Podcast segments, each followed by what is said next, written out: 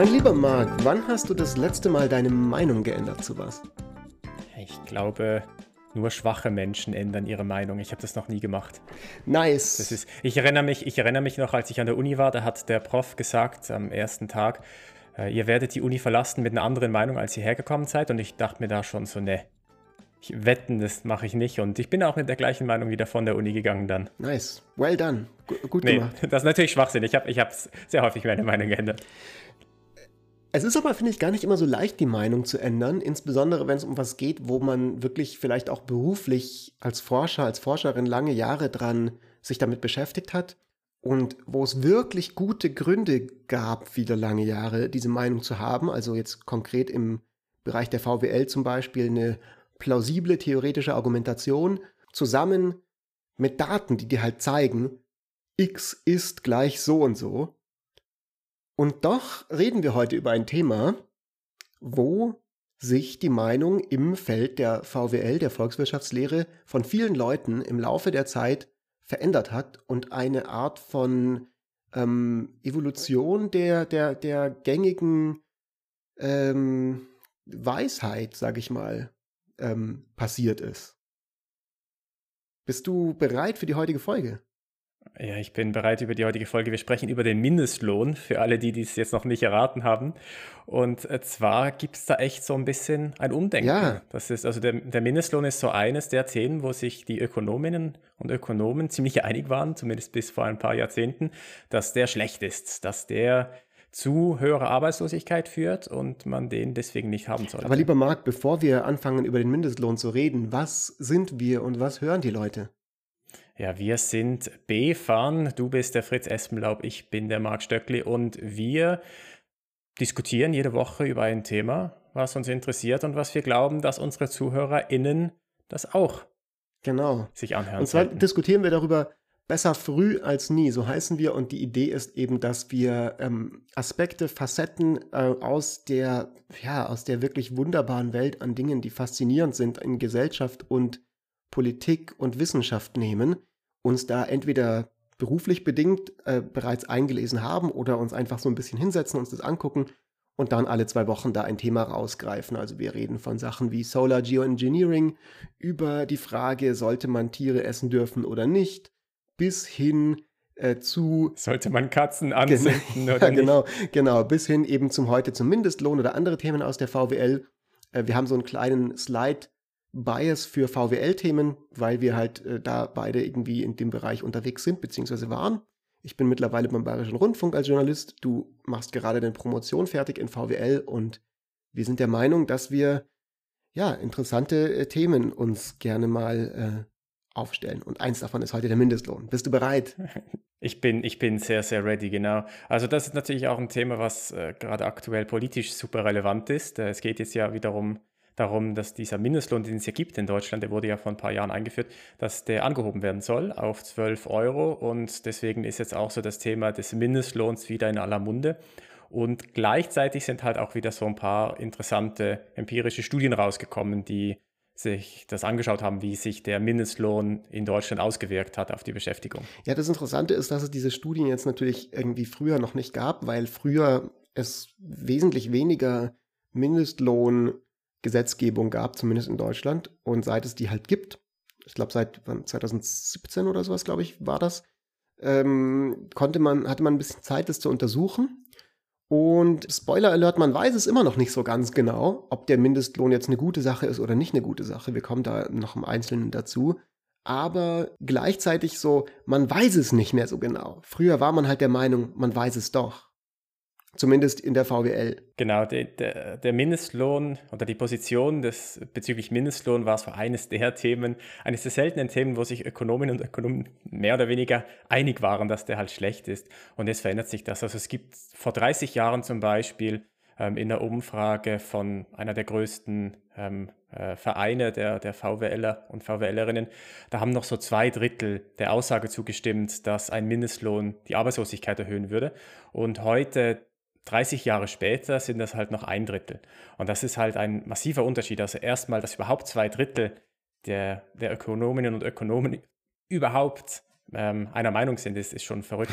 Und dass das dann so stark zurückgeht von zwei Drittel auf ein Drittel, ist halt auch unprecedented. Ja, es gibt, also ich meine, es ist insofern verrückt, ähm, weil es ein enorm komplexes Thema ist und weil eigentlich schon seit es wirklich äh, ernstzunehmende empirische Studien gibt dazu, die immer ähm, uneindeutige Ergebnisse hatten. Ne? Also mal gab es eine Studie, die gesagt hat, so man sieht ganz klar, es gibt einen negativen Effekt auf die Arbeitslosigkeit. Dann gab es wieder andere Studien, die gesagt haben, nee, stimmt gar nicht. Im Gegenteil, die Arbeitslosigkeit ist trotzdem zurückgegangen, auch mit Einführung von Mindestlohn. Also ganz bekannt ist diese Studie von Card und Krüger in Anfang der 90er Jahre im New Jersey im Bereich von Fastfood. Äh, Restaurants, über die wir in unserer Folge über die Credibility Revolution geredet haben, für alle, die sich die nochmal anhören möchten. Aber eben jetzt auch zum Beispiel diese neue Studie. Aber vielleicht bevor wir genau zu den Zahlen und Fakten und äh, all diesen Dingen kommen und äh, dazu, wie es in der Realität aussieht, lass uns doch erstmal einen kleinen Ausflug machen in die Theorie, wenn du magst. Und oh ja. mal kurz darüber reden, wie kommt denn überhaupt dieser Gedanke auf, diese Idee, dass der Mindestlohn eine schlechte Sache sein könnte. Weil ich glaube, so für viele Leute, wenn man drüber nachdenkt, dann ist es erstmal so eingängig, natürlich, wir glauben daran, dass Leute von der Arbeit, die sie leisten, in der Lage sein sollten, ein gutes Leben zu führen. Sie sollten sich ihre Miete leisten können, sie sollten sich die Lebenshaltungskosten leisten können, ähm, auch mal ab und zu schöne Sachen im Leben und natürlich auch dann was zurücklegen können für, die, für, den, für das Alter. Und es ist vielleicht irgendwie erstmal intuitiv plausibel zu sagen, naja, okay, all diese Berichte, die wir hören, ja, wo Leute in irgendwelchen Hungerlohnjobs geknechtet werden, total ausgebeutet werden, dem wollen wir einen Riegel vorschieben. Und wir legen jetzt gesetzlich fest, dass eben Arbeitgeber mindestens x Euro den Leuten zahlen müssen, um zu vermeiden, dass die halt für, weißt du, wie irgendwelche Uber-Fahrer oder sowas in der Art, für, für wenige für wenige Euro in der Stunde im Prinzip ausgebeutet werden. Ja, genau. Aber warum ist das nicht ganz so einfach? Also die Ökonomen und Ökonomen ähm, finden zumindest, dass es das falsche Instrument ist. Sie sagen jetzt nicht, dass das Problem nicht existiert, sondern sie gehen da oder sie behaupten, dass dieses Instrument falsch sei. Und es hat einfach damit zu tun, dass sie argumentieren, dass ein Mindestlohn die Arbeitslosigkeit erhöht, weil man mit einem Mindestlohn die Kosten erhöht von der Arbeitskraft und sich das halt nicht alle Unternehmen entweder leisten können oder teilweise dann eben auch nicht leisten wollen, weil es nicht mehr gewinnmaximierend ist. Und sie dann entweder Leute entlassen, weil sie zu teuer wurden, oder sie nicht mehr einstellen, wenn es darum geht, ähm, Personen zu, zu ersetzen, die entweder gekündigt wurden oder die, äh, die in Rente gegangen sind. Also es ist relativ äh, simpel und schnell erklärt. Man erhöht halt den Preis der Arbeit mit ja. dem Mindestlohn. Und äh, bestimmte Unternehmen, ähm, die, die wollen das halt nicht. Und die werden dann weniger Leute einstellen. Die werden teilweise halt aber auch dann substituieren hin zu zu einer Roboterisierung, also dass man dann versucht, ähm, Dinge über Touchpanels zu erledigen. Also das sieht man zum Beispiel bei McDonald's ganz gut, dass man jetzt da sein, sein Essen direkt über ein Touchpanel bestellen kann. In bestimmten Supermarkets kann man das auch schon alles ohne Bedienung machen. Das ist dann halt das, was die Ökonomen und Ökonominnen argumentieren, was passiert. Wenn man den Mindestlohn einführt, dann werden Unternehmen dafür sorgen, dass sie halt diese unter die Mitarbeiterinnen nicht mehr brauchen, weil sie teurer wurden. Ja, ja. Ja, das ist ganz interessant, weil ähm, man sich das auch sehr plausibel vorstellen kann bei wirklich einem ganz kleinen Unternehmen in zum Beispiel einfach einem Dorf, also so der Dorfladen so oder der Metzger oder sowas. Es gibt halt irgendwie einen Metzger in einem Dorf oder, oder einen Obstbauern oder sowas in der Art. Ich wollte jetzt irgendein veganes gutes Beispiel. Gutes suchen. Beispiel. Einen veganen Metzger im Dorf ist irgendwie so ein bisschen, yes. das klingt nicht so plausibel, I don't know. Zumindest wenn ich mir das Dorf bei meiner Oma am Bauernhof vorstelle. ähm, so, der kann halt irgendwie sich überlegen, so entweder er verkauft seine Produkte selber, er stellt sich selber in den Laden oder er, er ähm, stellt jemanden an, um eben im Laden das zu verkaufen und das lohnt sich halt, so, so und so viele Produkte am Tag werden verkauft. Äh, so und so viel Gewinn macht er, kann er machen, ähm, oder Einnahmen kann er machen an dem Tag. Und ähm, bis zu einem gewissen Geldwert bleibt dann unterm Strich noch was übrig, ja, nach Ausgaben für die Produkte selber, für Strom, für die Stars und eben für die Kosten für die, für die Person, die verkauft, verkauft. Und wenn aber die, wenn jetzt da irgendwelche Kostenfaktoren künstlich, sage ich mal, ähm, hochgesetzt werden, eben durch sowas wie eine Mindestlohngesetzgebung, kann es halt sein, dass er sagt so, okay, nee, sorry, dann stelle ich mich lieber selber in den Laden, weil es macht einfach keinen Sinn mehr für mich, wenn am Ende ich weniger äh, Verdienst habe als das, was ich durch diesen, also man kann sich jetzt überdreht vorstellen, wenn jetzt irgendwie der Mindestlohn so 200 Euro in der Stunde wäre, dann würde halt kein Metzger dieser Erde für diesen Mindestlohn jemanden in seinen Laden stellen können, zumindest nicht in einem kleinen Dorf in Bayern. Ja, genau. Und was man jetzt natürlich argumentieren könnte, ist, dass äh, der, das Unternehmen dann einfach die Preise anheben muss. Genau, gut. Genau. Er könnte natürlich sagen, er verkauft jede Wurst für 200 Euro oder sowas. Und die Leute Ge können genau, sich das der, leisten, der, weil sie ja alle 200 Euro in der Stunde bei ihren Jobs bekommen. genau, das Problem ist dann halt, dass sich das halt nicht alle Leute dann leisten möchten. Und es kann halt dann sein, dass die Unternehmen einfach Angst davor haben, dass, dass der Verkauf übermäßig zurückgeht und sie am Ende immer noch mit weniger dastehen, als, als wenn man äh, halt einfach das in deinem Beispiel jetzt halt selber gemacht hätte, wenn man selber in diesen Laden gestanden wäre. Ja. Das heißt, äh, der Preismechanismus ist sicher etwas, wie dann so ein Mindestlohn dann weitergegeben wird an die Konsumentinnen und Konsumenten, aber das ist halt nicht überall immer möglich. Also gerade wenn du Güter oder Dienstleistungen hast, äh, die sehr, die sehr ähm, auf Preise reagieren, also wo die Nachfrage dann sehr stark zurückgeht. Und das Interessante ist aber, ich glaube, vielen Leuten ist das Argument ohnehin bekannt, so dass Ökonominnen und mhm. Ökonomen genauso argumentieren, aber die würden halt sagen, nein, das stimmt doch gar nicht. Die ganzen Unternehmen, die können sich doch das locker leisten. Ja. Die können doch locker ein bisschen mit dem, mit dem Lohn hochgehen und die würden immer noch wahnsinnig viel Kohle machen. Und das ist, glaube ich, dann so der Punkt, wo es dann Uneinigkeit gibt. Äh, ist das tatsächlich so? Und ist das tatsächlich überall so in jeder Industrie und in jedem Land und so weiter? Und ich glaube, das erklärt dann auch viel von der Diskrepanz, die man in den Studien dann sieht, dass bestimmte Studien das tatsächlich feststellen, es gibt mehr Arbeitslosigkeit bei Mindestlohn und andere Studien halt nicht. Ja, das ist jetzt zum Beispiel, jetzt wird es zum Beispiel interessant, weil dann kommen wir zu dem spannenden Thema, auch zu diesem Papier, was so ein bisschen die ausschlaggebende Publikation war für die heutige Folge das eben zeigt, so jetzt sehen wir, es ist ein Mindestlohn, ein bundesweiter eingeführt worden in Deutschland. Und es scheint zumindest so, als hätte der nicht diesen Effekt auf die Arbeitslosigkeit gehabt, der in der Theorie prognostiziert wird. Ja, genau. Das ist ein neuer Artikel von Dustmann und Co-Autoren in einem der ähm, Top 5 Journals, also einem der sehr, sehr guten Journals in der, in der VWL. Und die machen eigentlich zwei Dinge, um das zu untersuchen, wie sich dieser Mindestlohn in Deutschland ausgewirkt hat.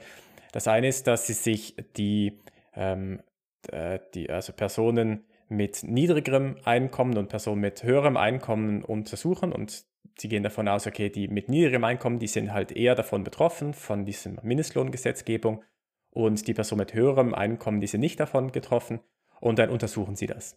Äh, dann setzen sie die gegeneinander, die Person mit hohem und niedrigem Einkommen und vergleichen dann die Entwicklung von, von deren ähm, Einkommen und, und ähm, ähm, Beschäftigungswahrscheinlichkeit. Das ist das eine, was sie machen. Das andere ist, was sie ausnutzen, ist, dass bestimmte Regionen stärker von dieser Gesetzgebung getroffen waren, weil bestimmte Regionen einfach niedriger Einkommen hatten ähm, also der Osten von Deutschland zum Beispiel. Und da ist es einfach, weil man halt einen ähm, den gleichen Mindestlohn hatte in ganz Deutschland, war der Osten viel stärker davon getroffen. Also die Wahrscheinlichkeit, dass man ein Unternehmen ist, das ja. jetzt diesen Mindestlohn einführen muss, war da viel höher. Und dann schauen Sie sich das so an. Hat sich das jetzt anders ausgewirkt in diesen Regionen als in anderen Regionen, wo die, die nicht so stark davon getroffen waren, von, von diesem Mindestlohn, einfach weil sie höhere ja. Löhne schon schon Ja, und das Interessante und ist, dass sie ja finden, dass tatsächlich in dem Fall es wohl so aussieht, als hätte der Mindestlohn nicht zu, einem, äh, zu einer Zunahme, zu einem Anstieg von Arbeitslosigkeit geführt, sondern sogar im Gegenteil. Die Arbeitslosigkeit hat durch den Mindestlohn abgenommen. Oder ist es nur gleichzeitig nee, nicht, zum Mindestlohn? Nicht, die, also die Produktivität ähm, hat zugenommen. Sie finden auf die Beschäftigung finden Sie keinen Effekt, ah, okay, aber was gut. Sie finden ist, dass es Effekt auf die Produktivität und zwar einen positiven Effekt. Und das ist etwas, was erstmal kontraintuitiv sich anhört. Warum soll, sollte plötzlich die Produktivität hochgehen? Und was I don't halt, know, wenn du Leuten mehr Geld gibst, dann sind sie vielleicht motivierter und arbeiten besser. Also ich finde es gar nicht mal als jetzt wirklich so Laien, ich höre als Laie zum ersten Mal diesen Satz, finde ich das nicht so kontraintuitiv. Aber was genau ist damit Ja. gemeint? Was passiert ist, ist, dass es tatsächlich zu ähm, Firmenschließungen gekommen ist und das waren aber vor allem kleinere Firmen, die eher unproduktiv waren. Und übrig geblieben sind die größeren Unternehmen, die dann das auffangen konnten und größere Unternehmen sind typischerweise produktiver. Aber Moment mal, Moment, Marc, als kleine Firma bin ich doch auch produktiv. Ich stehe früh auf, ich streng mich an, ich mache eine gute Arbeit. Was genau ist gemeint mit Produktivität in diesem Zusammenhang? Äh, Unternehmen können äh, ihre Größe ausnutzen, um bestimmte Prozesse zu vereinfachen, zum Beispiel.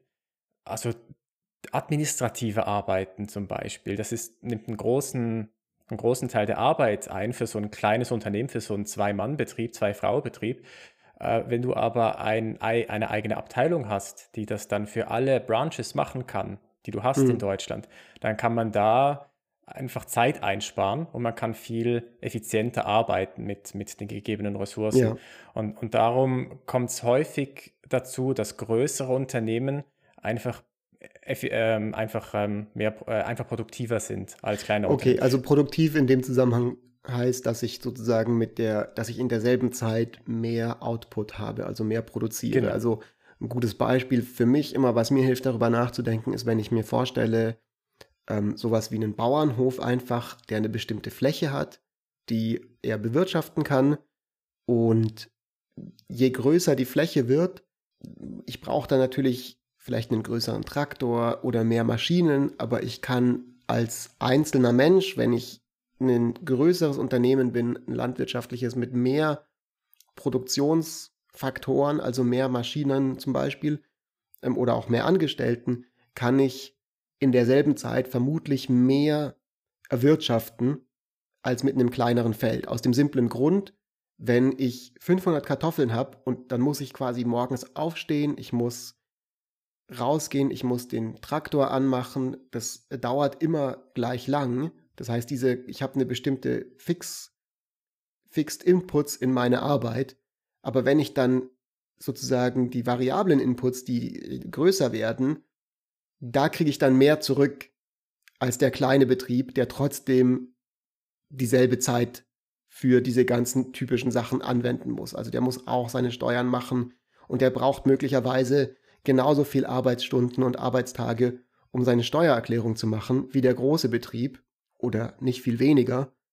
Er wirtschaftet, er aber viel weniger dadurch. Also das ist das, was gängigerweise mit Produktivität in der VBL gemeint wird. Also nicht, Ja, dass man genau. irgendwie sagen möchte, ja, der kleine Familienbetrieb, die Leute sind irgendwie in der Stunde fauler oder kriegen weniger auf die Reihe oder sowas. Sie haben einfach weniger Infrastruktur und weniger Möglichkeiten, um, um effizient zu produzieren.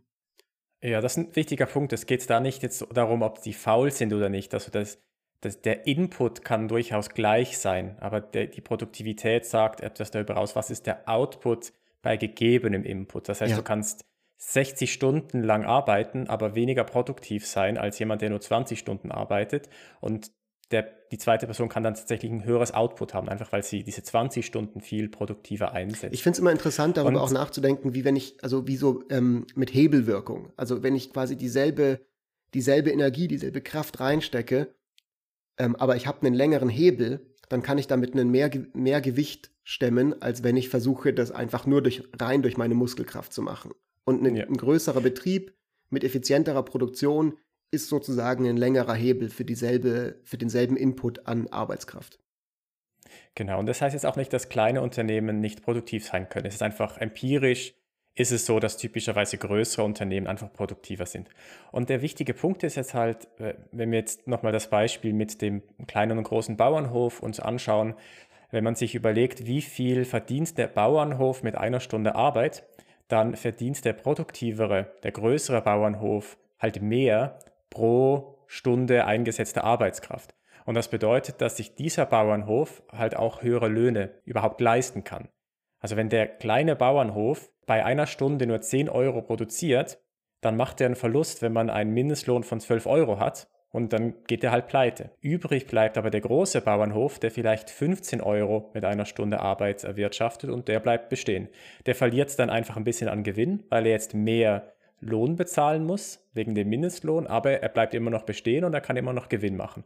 Und dann hat man halt das Ergebnis, dass kleinere, unproduktivere Unternehmen pleite gehen und die größeren übrig bleiben und die Leute, die halt vorhin beim Kleinen gearbeitet haben, gehen dann halt zum Großen und dann hat man im Gesamten äh, eine höhere Produktivität. Das ist auch das, was man halt so bei den Bauernhöfen halt immer so sieht. Das wird halt alles professionalisierter, das wird alles größer, das sind alles nur noch Großbauern. Mhm. Ist jetzt auch nicht unbedingt etwas, was man vielleicht möchte als Gesellschaft, aber das ist zumindest so eine ja. Tendenz, die man halt äh, sieht. Das ist natürlich insofern ein ganz interessantes Ergebnis aus diesem Papier, weil man ja gleichzeitig, würde ich jetzt mal zumindest sehr stark vermuten, dass die Leute, ähm, wenn ich mich so umgucke, die pro Mindestlohn sind, das sind ja oft, das ist ja oft sozusagen dieselbe Schlagrichtung, wo man halt sagt, so wir sind vielleicht auch kritisch gegenüber sowas wie Amazon. Eben genau weil Amazon ja, ja auch seine ähm, Angestellten nicht immer super gut behandelt, zumindest in Ländern, wo sie sich das erlauben können, also in den USA eher als jetzt hier zum Beispiel.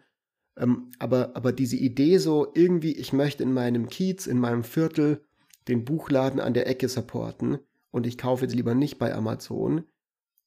Oft geht das ja so ein bisschen Hand in Hand mit dem, dass ich auch die Ansicht habe, Leute sollten einen vernünftigen Lohn für ihre Arbeit bekommen und ich bin sozusagen auf der Seite des, des kleinen Mannes, der kleinen Frau, wie auch immer.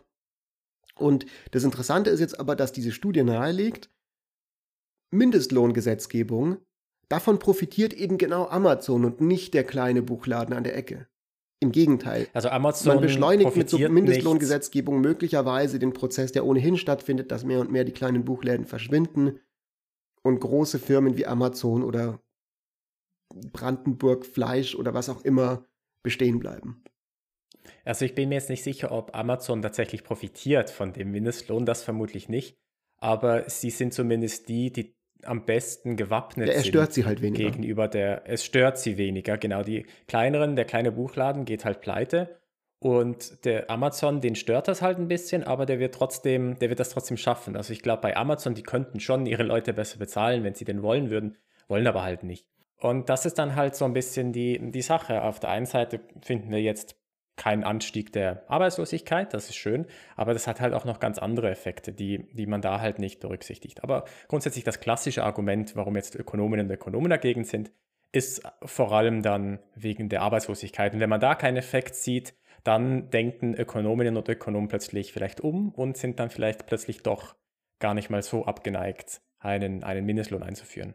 Ich meine, das ist jetzt zum Beispiel schon interessant, weil ich glaube, das muss man einfach nochmal betonen, wie bemerkenswert diese Studie, die du am Anfang zitiert hast, diese Umfrage ist, weil seine Meinung zu einem Thema zu wechseln, ist echt nicht so einfach. Und das passiert auch gerade im wissenschaftlichen Kontext gar nicht so häufig, ist mein Eindruck. Also wenn ich bestimmte Sachen einfach von denen wirklich überzeugt bin, im Idealfall, natürlich bin ich immer offen dafür, meine Meinung zu ändern. So, das ist natürlich die, die romantische Vorstellung von Wissenschaft, die wir haben, in der perfekten Welt. Aber de facto ist es halt oft nicht so. Ne? De facto ist es oft so, da kommen viele Friktionen rein. Also ich will vielleicht nicht öffentlich zugeben, dass ich jahrzehntelang Quatsch geredet habe oder eine falsche Meinung gehabt habe. Ähm, äh, ich, ich würde möglicherweise Einfluss verlieren, so, also intellektuelle Street Credibility oder halt auch handfesten Einfluss, was eben Vergabe von Forschungsprojekten oder sowas angeht. Also all diese Dinge führen ja so ein bisschen dazu, dass, dass möglicherweise Meinungen nicht immer so leicht geändert werden. Und dann finde ich es umso bemerkenswerter, dass jetzt beim Mindestlohn sich da zumindest so ein Umdenken andeutet oder zumindest die Sache nicht mehr so monolithisch klar ist wie früher. Wobei man natürlich auch sagen muss, dass es ja nicht unbedingt die gleichen Leute waren, die man vor 30 Jahren befragt hat. okay, fair enough, stimmt. Es kann auch einfach glaube, ein Generationenwechsel sein, ja.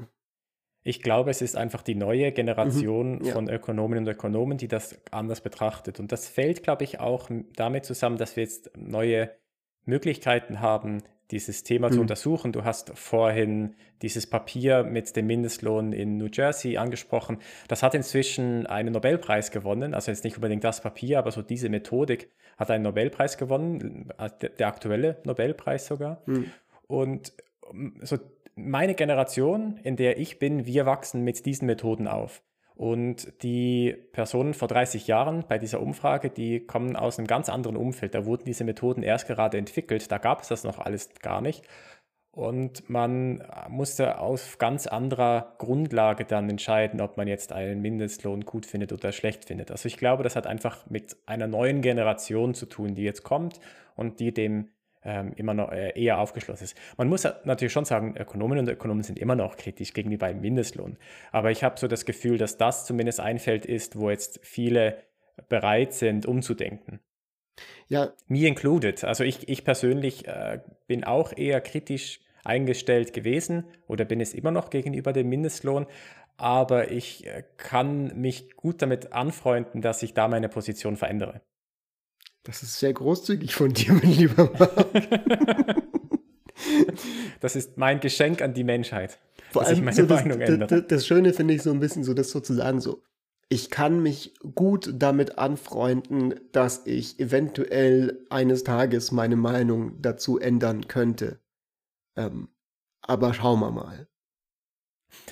Das ist, also das klang jetzt vielleicht ein bisschen so, als ob das noch sehr, sehr weit entfernt ist, dass ich das mal irgendwie wollen, machen wollen würde. Aber es ist von den VWL-Themen, wo ich eine Meinung dazu habe, ist das tatsächlich das Thema, wo ich ähm, noch am ehesten meine Meinung ändern würde. Und äh, es braucht, glaube ich, nicht viel, dass ich da meine Meinung ändere. Eine interessante Sache in dieser ganzen Thematik finde ich, dass wir äh, das haben wir jetzt noch gar nicht so genau angesprochen, aber es kann ja auch sein, jetzt wenn man sich überlegt, so warum hatte denn die Mindestlohngesetzgebung in Deutschland keinen messbaren Effekt auf die Arbeitslosigkeit, wenn wir jetzt davon ausgehen, dass das so war und wir dieses Papier eben dem Glauben schenken wollen.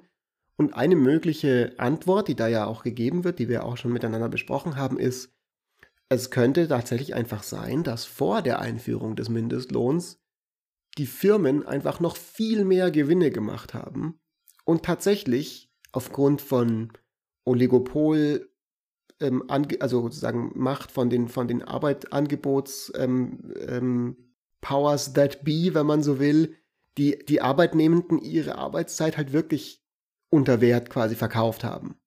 Und dann die Anpassung, die passiert ist durch den Mindestlohn, eben deswegen keine Auswirkung auf die Arbeitslosigkeit hatte, weil eben immer noch die Firmen massiv gut dastehen, so, weil immer noch ihre Verhandlungsmacht größer ist. Es kann natürlich auch einfach sein, dass es an einem rigideren Arbeitsmarkt liegt, da kommen wir gleich dazu, aber diese erste Erklärung finde ich schon zumindest bemerkenswert, weil man dann natürlich drüber nachdenken könnte, so, hm, ist es vielleicht jetzt dann durchaus problematisch, dass das so war und ganz gut, dass das sich jetzt vielleicht ändert. Ja, genau. Das ist auch für mich auch so ein bisschen ein, ein Puzzle. Was war es jetzt genau? Warum finden wir jetzt keinen Effekt? Weil wenn man so einen Markt hat, eine Marktwirtschaft, wo jeder frei ist zu entscheiden, sich neu zu bewerben äh, bei einem anderen Unternehmen oder Unternehmen, teilweise Leute auch abwerben, da würde man eigentlich davon ausgehen, dass wenn es tatsächlich so ist, dass ein Unternehmen überproportional viel Gewinn macht zu einem gegebenen Lohn, warum werben dann die Unternehmen die Leute nicht einfach ab? Weil wenn ich bei einem Unternehmen arbeite und die Konkurrenz weiß, dass sie immer noch Gewinn machen kann, wenn sie mir ein bisschen mehr Lohn gibt, ein paar Euro mehr, warum wirbt man mich da nicht ab? Und das scheint aber irgendwie nicht zu passieren oder es scheint zumindest nicht in einem größeren Ausmaß zu passieren, weil sonst hätte dann tatsächlich der Mindestlohn auch zu einem Anstieg der Arbeitslosigkeit geführt. Das ist eben das Interessante und ich finde, das ist so ein spannendes Thema, sich da mal wirklich damit zu befassen. Also ich mag diese theoretischen Modelle in der VWL an sich sehr, sehr gerne, weil ich die oft so elegant finde und so plausibel auf einer, auf einer fast schon ästhetischen Ebene, wenn man so möchte. Und ich glaube, du findest niemanden in der VWL, der oder die nicht sagen würde, so, ja, ja, die Modelle sind eine Sache, in der Realität sieht es eben oft ganz, ganz anders aus. Aber ich finde es dann schon interessant, sich das mal genauer anzugucken und zu sagen, so, naja, okay, theoretisch würden wir davon ausgehen, dass in einem Markt mit mehr oder weniger perfekter Information und ich bin jemand, der kann vielleicht super gut Computer programmieren und arbeite halt für Firma A und Firma B sucht auch Leute, die Computer programmieren können. Es gibt nicht so viele und sie sagt jetzt, okay, hey Fritz, arbeite doch für uns, wir zahlen dir nochmal zwei Euro mehr pro Stunde. Und dann sagt Firma C, okay, wir zahlen dir vier Euro mehr pro Stunde und so weiter. Und es ist im Interesse der Firmen, das zu tun. Es ist im Interesse von mir, diese Angebote anzunehmen. Und es ist im Interesse der Leute, die vielleicht ein paar Jahre jünger sind und erst an die Uni gehen, dann zu sagen, ja, dann studiere ich das doch, weil offensichtlicherweise gibt es da sehr, sehr gute Stundenlöhne.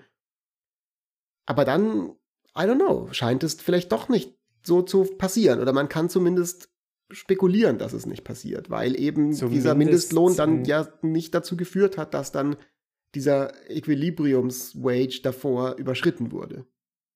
Genau, zumindest in dem Bereich des Mindestlohnes. Es kann ja gut sein, dass es bei den höheren Einkommen durchaus so ist. Ähm, Personen, die daneben nicht 12 Euro verdienen in der Stunde, sondern 30 Euro verdienen hm. in der hm. Stunde. Aber das ist, dass diese äh, Geschichte, also dass es eine ganz andere Geschichte ja. ist, wenn wir über eine Person sprechen, die sonst ohne Mindestlohn 7 Euro kriegen würde. Ja, ich bin auch dafür, dass Und wir einen Mindestlohn da, für Google-Ingenieure brauchen.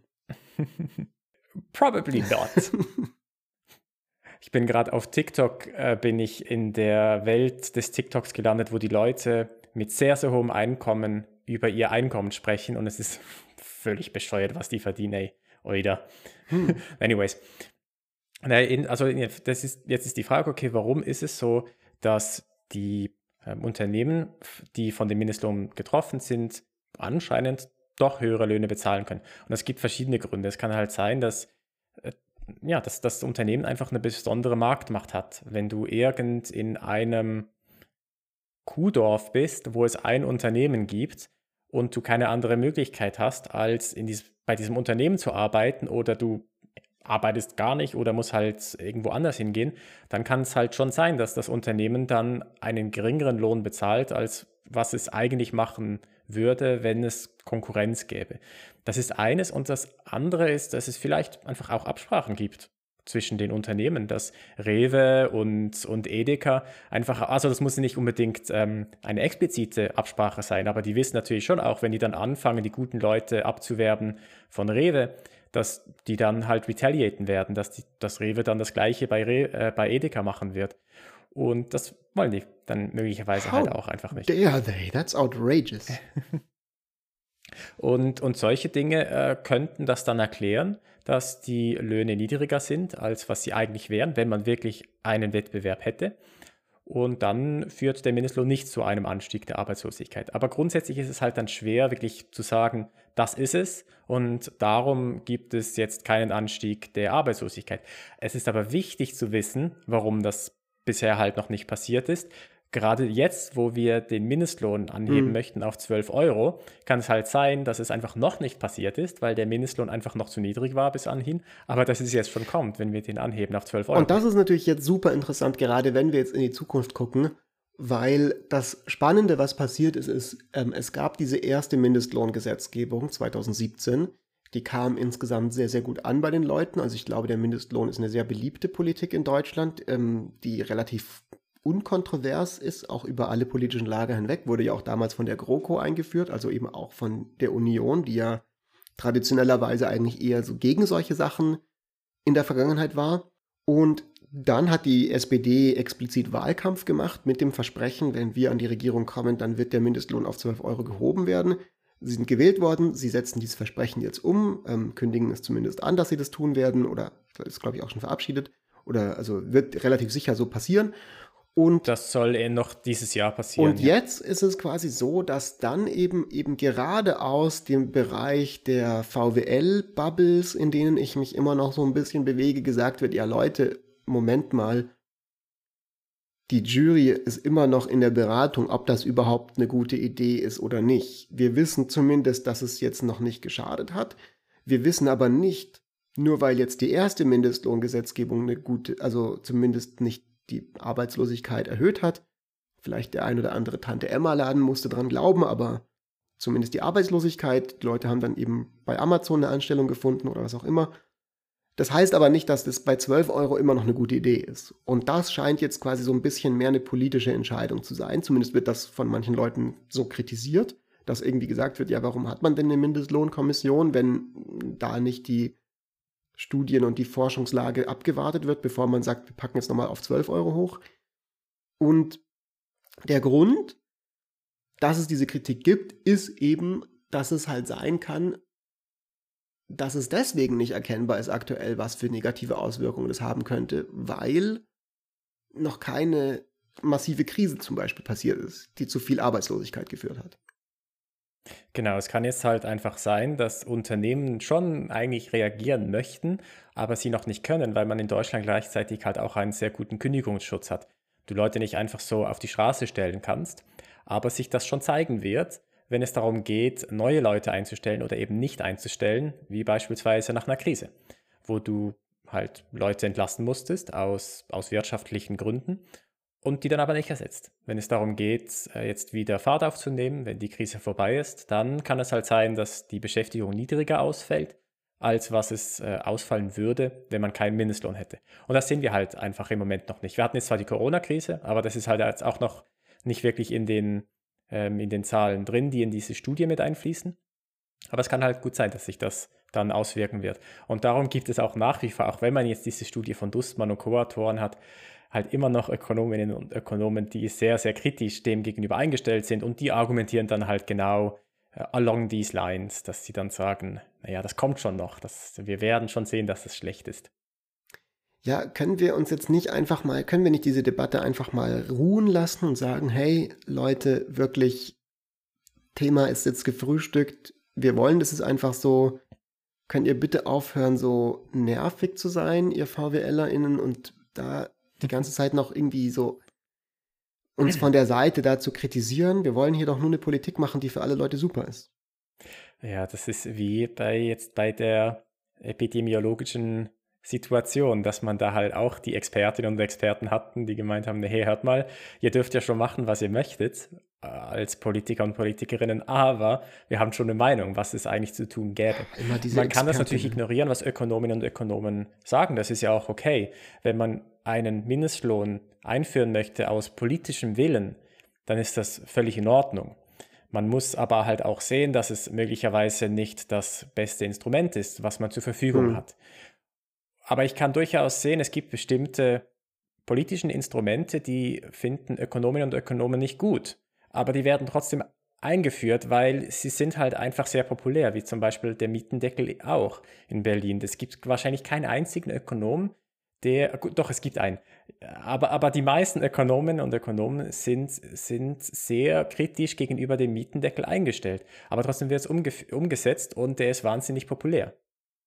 Ich meine, dazu auch hatten wir ja mal äh, eine Folge für alle Leute, die neu dabei sind. Einfach mal ein bisschen runterscrollen. Wenn ihr gerade auf Spotify seid, könnt ihr diese Folge finden, die wir zum Mietendeckel mal gemacht haben. Auch da haben wir uns als neoliberale Schilds geoutet, weil willkommen in der VWL, so muss man das machen. Übrigens, wenn ihr By the way, an alle Leute, die uns zuhören, wenn ihr gerade auf Spotify tatsächlich seid, bei der Gelegenheit könnt ihr uns auch eine Bewertung geben von so viel Sternen, wie ihr wollt. Aber Bewertungen auf Spotify kann man seit kurzem geben und da freuen wir uns sehr. Das hilft uns zu wissen, ob ihr in Zukunft mehr VWL-Themen wollt oder doch lieber eher was über schwarze Löcher und das Universum. Ich finde das auch richtig gut, dass du das jetzt gerade gesagt hast, nachdem du äh, zugegeben hast, dass wir neoliberale Scharlatane sind. Full Disclosure, wir sind, äh, wir sind auf jeden Fall ein ehrlicher Podcast. Wissen dafür, ja, auf alle Fälle. Ähm, jetzt würde ich nochmal sagen, bevor wir zum Abschluss kommen, ich glaube, äh, wir können heute eine, eine, gute, knackige Folge machen. Zoomen wir doch einmal nochmal ganz kurz raus. Weil wir gerade schon bei diesem Thema sind, ähm, äh, jetzt mal sagen, Mindestlohn und Mietendeckel haben wir jetzt schon beispielhaft genannt. Zwei Poli Politiken, die eben wo man eine Problemlage identifiziert hat und sagt, das Problem sind hohe Mieten, das Problem sind ähm, äh, Stundenlöhne, wo Leute sich ihr Leben ähm, nicht mehr leisten können. Und beides sind Polit äh, Policies, die so ein bisschen eine Ähnlichkeit haben, nämlich dass man sagt, der Ansatz könnte sein, wir schreiben jetzt staatlich einfach vor, es muss so und so sein die Leute müssen so und so viel ihren Angestellten bezahlen oder Mieten dürfen maximal so und so hoch sein und damit lösen wir das Problem. Und typischerweise sind diese Politiken, wie sagt man denn Policies im Deutschen eigentlich? Gesetzgebungen. Echt? Hm. Also ich glaube, es gibt im Deutschen nicht so eine gute Übersetzung von Policy. Ich versuche echt massiv meine Anglizismen zu reduzieren, ähm, weil mir das auch im anderen Podcast so viel vorgeworfen wird und es ist so schwierig. Deswegen sage ich einfach weiterhin Policies. Willkommen bei Besser früh als nie. Wir haben Anglizismen am Start. What are you gonna do Welcome. about it? ähm, diese Policies sind typischerweise eben nicht so populär im Bereich der VWL, weil die Leute sagen, hey, ähm, wir, unser Anspruch ist tatsächlich die Sachen, sage ich mal, ähm, von, vom Ergebnis her zu betrachten. Und traditionell hatten, haben wir festgestellt, dass starke ähm, staatliche Eingriffe nicht immer unproblematisch sind. Sie sind vielleicht auch manchmal gerechtfertigt. Das ist gar nicht so, dass man da jetzt irgendwie sagt, das ist nie eine gute Idee und in keinerlei Hinsicht. Also wir haben ja ganz, ganz viele Sachen im Leben, wo wir sagen, da brauchen wir auf jeden Fall einen staatlichen Eingriff. Also wir haben wir schreiben halt vor, dass eben man eben dann doch ein Mindestmaß an Sicherheit in der Fabrik irgendwie garantieren muss und Feuer-Escapes haben muss und solche Sachen oder dass wir halt eine Krankenversicherung haben für alle Leute, all diese Dinge. Da haben wir uns gesellschaftlich einfach darauf geeinigt, dass wir das wollen.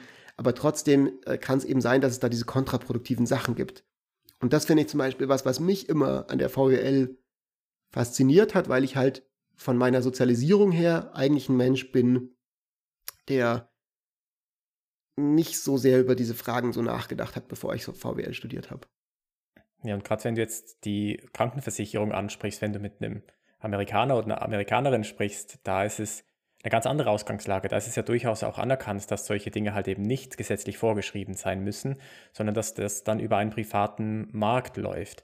Und die würden dann wahrscheinlich auch über klassisch ökonomische Argumente argumentieren. Aber wie du richtig sagst, wir als Gesellschaft haben halt gesagt, hör zu, ganz egal, was jetzt hier die VWL sagt, wir möchten das einfach, weil wir finden, es ist einfach ein wichtiger Bestandteil des Bürger- oder Bürgerin-Seins, dass man halt abgesichert ist gegenüber Krankheit.